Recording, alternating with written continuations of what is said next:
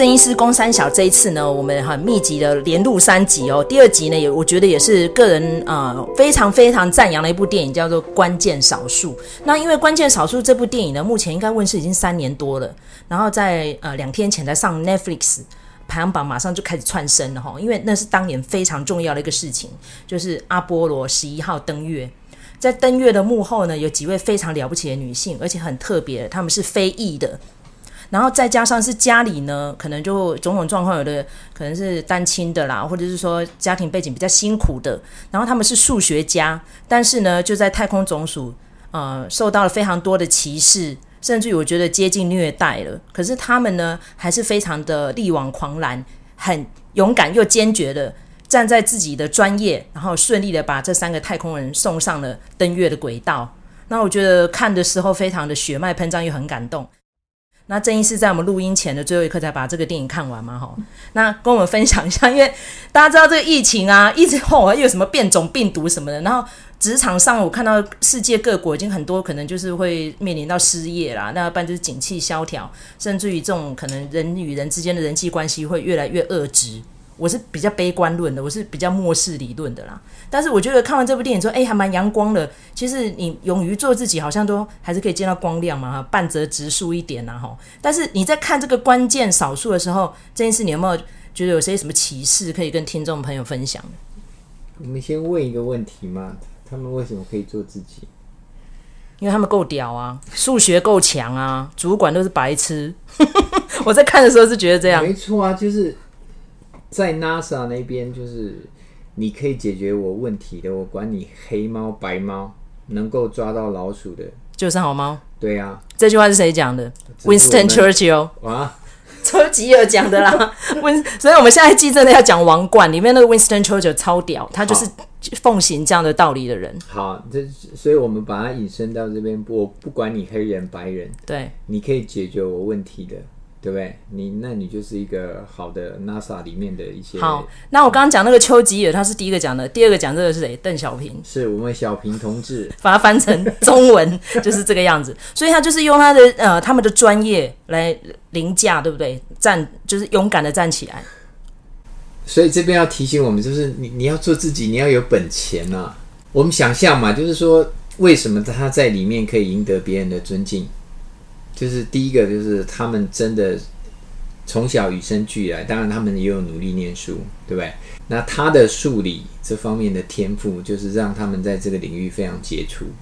所以当他得到 NASA 的工作以后，在 NASA 里面，只要有机会展露自己的头角，而且他的能力是比他的同才要超出很多，至少在这部戏里面给我们看到是这样。但是至少就是说，我们说为什么他们在里面可以为自己发声？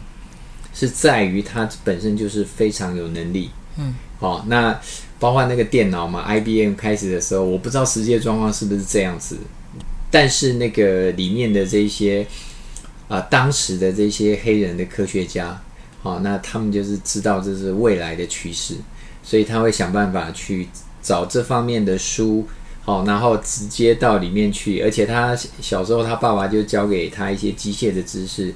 再加上他自己得到的这些，所以这些其实是一个综合，就是说，你你自你自己有这个天赋，然后你去努力，好，那即便你会遭受到不平等的待遇，但是在一个就是说，如果是以能力来判定你这个人的价值的那个舞台，那 NASA 就是这样一个舞台。嗯，那也是要遇到一个够赏识他的主管啊！你看其他主管都那么讨厌，我，我觉得 只有 Kevin 哦，他的时空背景就是那时候他们一定因为已经落后那个苏联了，对，所以他一定要把他们的太空船送上去，而且一定要让他的太空人可以平安的回来，因为人家可以，为什么你不行？好，所以这时候我们说过了，能够帮他。完成事情的人，他不管怎么样，一定会把它拔做出来。所以这些科学家、女科学家，尤其是非裔的女科学家，她是在当时的时空背景，我觉得也是时势造英雄。如果当时没有就是这种急迫性，我觉得她要出头，其实还是有一定的难度，因为国家没有那么需要你。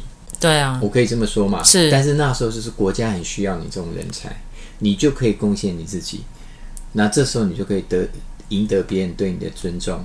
哦，不然我们在那中间看到当时就是这应该就是冰山的一角哦，就是有色人种的那个盥洗室啊，然后这个他为了要上一个洗手间还要跑八百公尺，对啊，到一个那个建筑物，而且下雨的时候还要这样淋雨，还要感冒，好，而且回来的时候他拄拐还不知道发生什么事情，嗯嗯。对，我为什么常常看到我、哦、那幕好热血哦？对啊，Kevin Costner 就拿那个高尔夫球杆去把那个厕所的牌子打掉，真的超爽的哦，赞！而且是 Kevin Costner 看到那个角色，我就是这个角色，你不要给我换别人。干嘛这样？他是制作人、啊，他不能演坏人哦。对啊，我哎、欸，我还蛮佩服那个角色，真的。你看当下的氛围，那六零年代，哎，嗯。那时候，二零零一太空漫游也把 IBM 电脑 讲的非常的神。那时候 IBM 电脑还蛮白痴的，那么大一台，一整个大房间，对不对？没办法，竟然算的比电脑还快，这超屌的。那那个时候电脑还没有那么厉害啦。其实我在看这部电影的时候，想到另外一个模仿游戏啦。这可能卢卡也想讲，因为那是他偶像明星演的那个。哇，你看那时候的 Alan Turing，如果不是遇到那个二战要去破那个 Enigma，他大概也被埋没了，因为他做的那么机车。就是像这样的天才，你就是要有那个时运。你才能够闪亮，时势造英雄。对，那 Andrew 就比较苦命一点啊，那就很早就英年早逝。对，但是同性恋又被迫害嘛。对对对，那个真的迫害的莫名其妙啊，那一直到近代才被。莫名其妙，那时候同性恋都是像巫一样都会被列、啊。因为听说是被故意栽赃的啦，就是因为他们是后来跟涉及学生吧。不过因为我们不讲那部电影，但是我要讲的是说，那三位关键少数的女性后来都很长寿。其中有一位还活到最后，奥巴马总统还包养他，要活到九十几岁，好不简单。我觉得那个女科学家好好像很多都活很长哎、欸，不要像居里夫人那种接受放射性。哦，那没办法，对对。不然你看那个以前我们得诺贝尔物理奖那个。哎，他是候选人嘛？吴建雄，对对对，他也活很对很久啊。嗯嗯，哦，所以我觉得很多女科学家事实上，那杨振宁八十二岁娶二十八岁，现在还活着、啊。是是是，就是他们，我觉得他们生活作息就是很固定，对、啊，生活很单纯，然后又又不用跟人家交际，然后他把自己的学术领域顾好，不用跟人家勾心斗角，对不对？嗯，所以就是做自己，然后专业还是很重要啦。你不用太 媚众。或者是太苟且偷生，但是你一定要有自己的专业，对不对？你没有一技之长，谁要尊重你？我说一个真的啦，你光是当个奸臣也不一定可以撑多久。那因为这一阵子我们是在讨论说，你在职场上到底是要当一个弄臣好呢？弄臣就是要搞笑啦，然后拍马屁呀、啊，还是要做一个专业的、做自己的人比较好？我觉得还是可以取得平衡啊，就是我们不见得就是要跟人家处不来哦，但是基本上你就是做一些让你舒服的事情，嗯。好，不然如果你违背你的意愿去做一些事情，基基本上你做不久。好，嗯，真的，而且到一个程度，你你会把热情会磨光啊，而且你会把自己搞疯，真的。对对对，我觉得不要把这个热情磨光是非常重要的一件事情哈。嗯。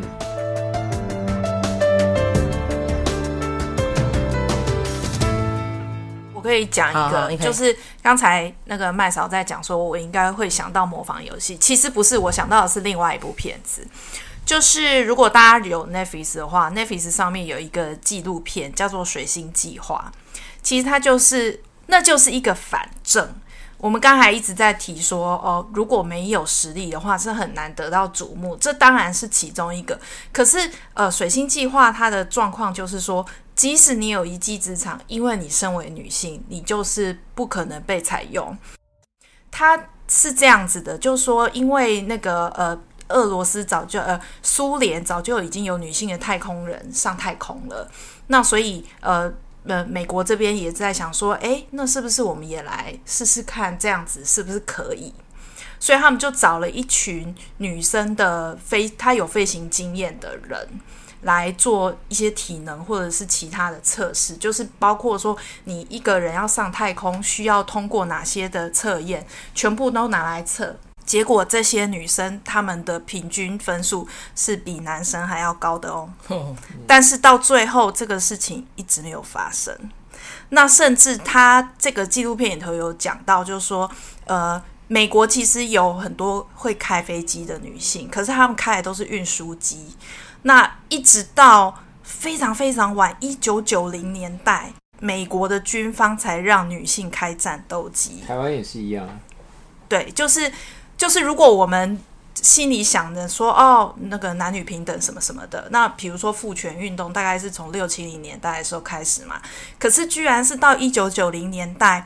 才有女性的战斗机的飞行员。这件事情，在惊奇队长里头就有致敬到，所以他惊奇队长的那个时空把它设在九零年代是这样，他们的能力完全没问题啊，可是只是仅仅因为他们是女性，他们就受到打压，然后这件事情足足慢了三十年。所以我觉得能力当然固然是一点，可是我会觉得说一些制度上面的歧视，或者是说实际人为操作的歧视，也是一个蛮大的问题。当然，这个性别的歧视在这部电影里面也是有，而且它是有色人种再加性别嘛。对，所以包括他们自己啊，就是黑人这边，他们对于呃女性。哦，一开始未来的先生碰到他，然后对他的一些质疑或是开开玩笑的话语，都让他觉得不太舒服，因为他不晓得林州骂我离开你都不在，对不对？你就把我当做一般的那个。你看，像以前我们，因为我们两个不是念理工的，如果是那时候我们在念女校的时候，你填理工，家里搞不好就有意见，你以后怎么嫁啊，什么什么，就开始会讲了。不管我们看关键少数，或者是看我们一路上的成长过程，都需要。优势的族群，一个比较开明的态度，这些人才有办法往上爬，欸。对啊，甚至连女性就会贬义女性呢，就说啊，那这种年轻女性，你就是会去结婚，就会生孩子，你就会怀孕，很多事你就不能做，然后你就会请产假。嗯，那你请产假，你的工作怎么办？就开始点点点。哦，现在就女人为难女人，这个这个问题现在还是有哦。前几年日本的大学才被发现，他们是有计划的在剔除女性的录取者，那个是一个医学的大学。啊，对。那他们的理由就是说，女性有可能他们要组家庭啊，要生小孩。就离职，对，然后可能先生就不让你出来职场了，然后我们栽培你了就浪费了。对，居然用在，在日，因为我知道日本很多，台湾也很多，然后就会开除那种年轻适婚年龄的女性，然后就知道你马上就要怀孕。但是日本就是结婚以后，女性还是职业妇女的比例跟台湾比起来非常的低，非常低啊。对，所以他们几乎在日本几乎是她嫁人以后，她就是要相夫教子，对不对？嗯。哎、欸，可是问题，可是问题，你不能因为这样子，他们是去篡改人家的分数，哎，让他们比较低分，然后没有办法进日本那个社会真的比变态的。你看那个伊藤诗织，他被主管性侵，那案子打那么久，到现在平反他，有没有搞错啊？其实我们现在是可以再挑这样的例子来探讨各个族裔之间。对待这样子的议题，各自采取什么样的立场，那可能就涉及一些历史性的分析了。那我觉得我们的题目呢，哎，可以再设广一点，对不对？哈，好。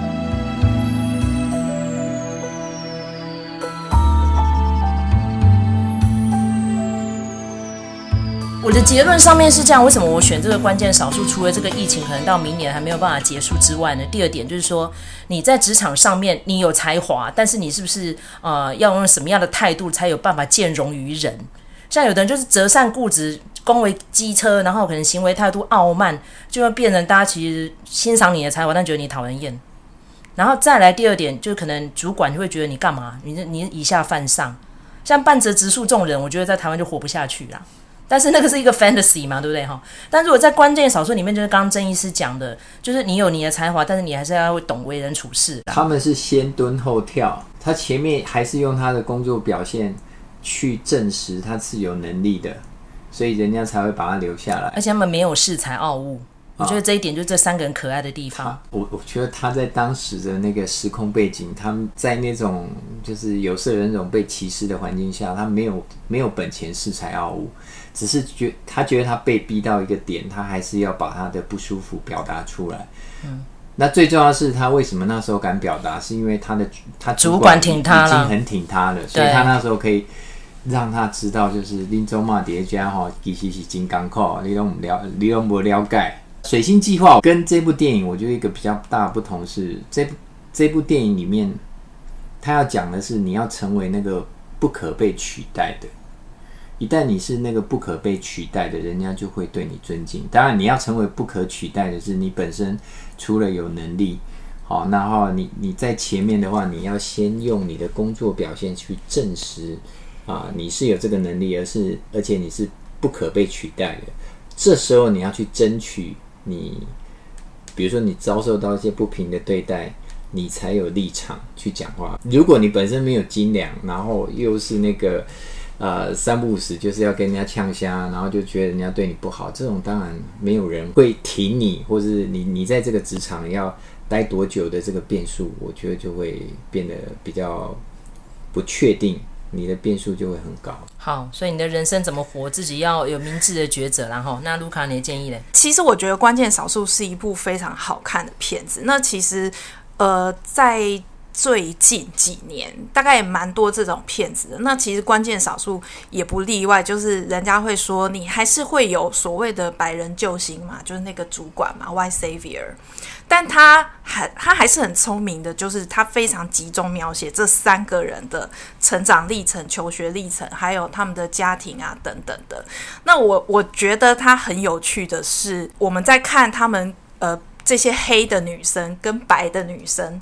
他们之间也会有一些关系紧张嘛，然后那些白的女生，当然实际上怎么样我们不知道，但那些白的女生，她们好像就觉得说女生就适合做某些事情，然后不要欲举，你不要想做一些你那个。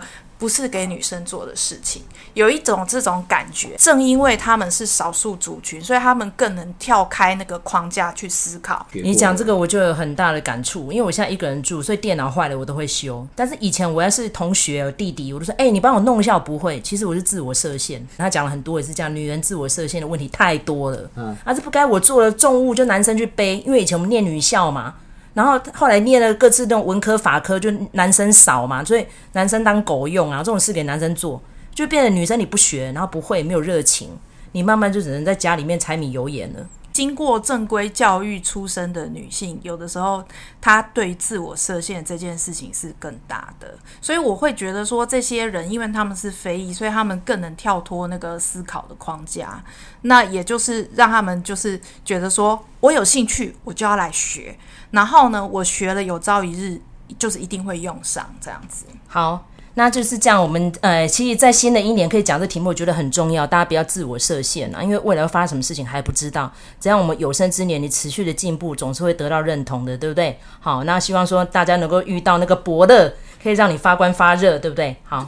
不止遇到伯乐，是你真的要在那个领域比人家杰出，而不是就是说你觉得自己很厉害，但是别人就觉得你只是那就鸡生蛋，蛋生鸡啊！你 伯乐要向到你之前，你也要值得给伯乐来向你。所以机会是准给准备好的人了。那准备好，你是真的有这个 ability，好不好？对对对对，所以如果大家在遇到 quarantine 的时候，不要那十四天没人睡觉，没人追剧哈。希望大家都有一些长进哦。好，那就是我们这一集的尾声了。那希望大家跟我们互动，我是麦嫂。我是郑医师，我是卢卡，好，下次见，拜拜，拜拜。